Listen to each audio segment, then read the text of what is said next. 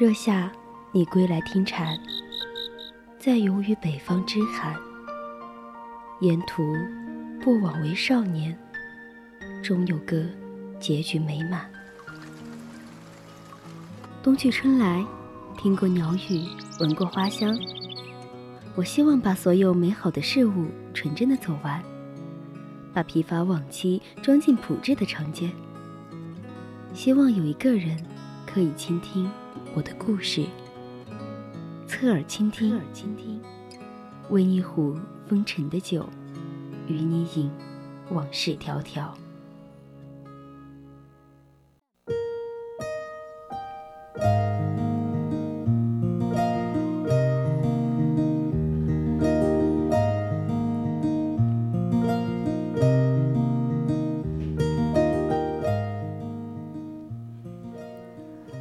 在人与自然和谐共存的哲学中，湘西所能够代表的健康完善的人性，一种优美、健康、自然而又不背乎人性的人生形式，正是他的文学创作所需要负载的内容。而茶童的风俗民情正符合这种人生哲学。您现在正在收听到的是 FM 幺零零四川宜宾学院校园之声 VOC 广播电台。每周三晚上为您送上的侧耳倾听，我是明玲。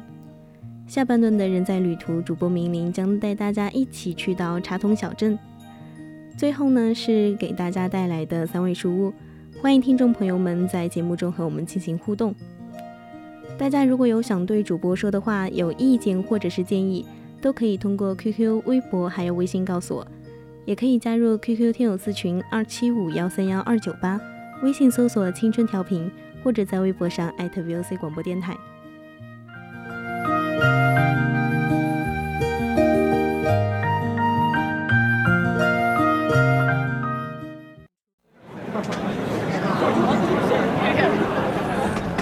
一个人只有旅行的时候，才能听到自己的声音。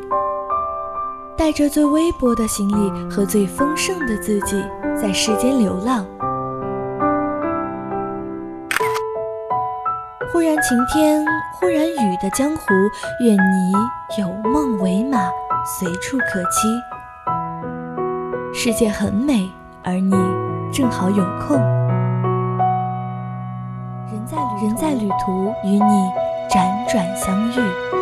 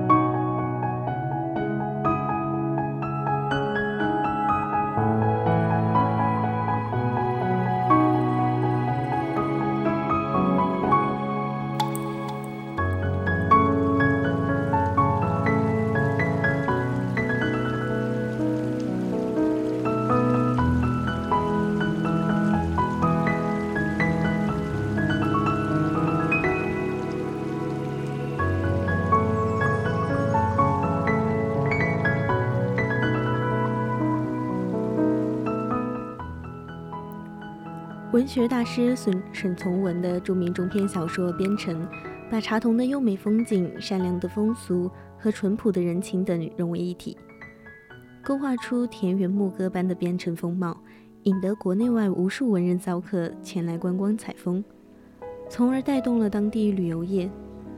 二零零五年，茶童正式更名为边城小镇，为与国内其他边城为名的地方相区别。媒体常以边城茶童指称该地。边城茶童由于地理位置险要，历史上成为兵家的必争之地。近年来建立起了三十四级石头石阶组成的近万米沿河观光带。如今，茶通旧貌换新，城内有吊脚楼，城边有河，河中有岛，岛上有林，林中有碑，碑中有文，成为闻名世界的边城。二零零五年六月，湖南省人民政府批准茶峒镇更名为边城镇。茶峒城始建于嘉庆八年，全以青石筑成，坚固巍峨。此城背靠泰山，左依九龙山，右傍香炉山，面朝风鸣山，群游群山环抱，山中有城，城中有山。因位于湘、秦、川三省交界之处，有一脚踏三省之称。茶通小镇浮现在沈从文的记忆里是这样的：茶洞地方依水依山筑城，进山的一面城墙如一条长蛇，沿山爬去；临水的一面则在城外边留出余地设码头，弯泊小小的篷船贯穿各个码头，有一河街。人家房子多一半着陆，一半在水，因为余地有限。那些房子莫不设吊脚楼。直到今天，这种展现优美意境的人文自然环境，依然吸引着众多游客的前来。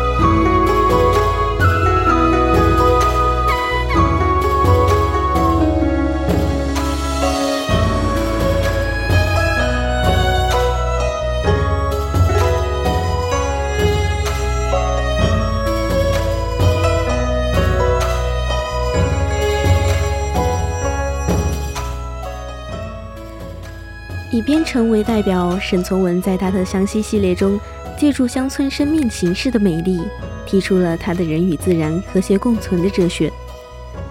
茶童的风俗民情正符合这种人生哲学。由四川过湖南去，靠东有一条官路，这条官路将近湘西边境，到了一个地方名为茶童的小山城时，有一小溪，溪边有座白色的小塔。塔下住了一户单独的人家，这人家只有一个老人，一个女孩子，一只黄狗。这是沈从文编成的开首语，茶童的风土人情也由此逐渐展现在了读者的脑海中，并最终在编程发表后的七一年，即二零零五年更名为了编程。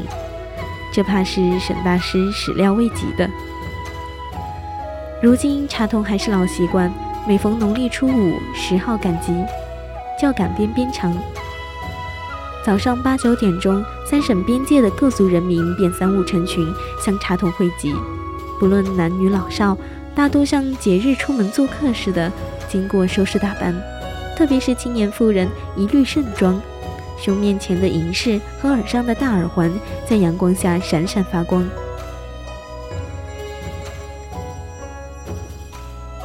在茶茶在茶峒当地的农家饭庄，也可以品尝到各种地道的茶桐菜，菜品美味且价钱也不高。这些美食有米豆腐、苗家酸菜、苗家菜豆腐、苗家酸菜豆腐汤等。碰到农历二八，还可以赶边边尝，很是热闹。在这里可以吃到各种各样的美食，地地道道的湘西菜，价格也不贵，每道菜平均不超过二十元。那本期的人在旅途到这里就要全部结束了，接下来是易恒带来的三味书屋，我是明明，我们下期再见。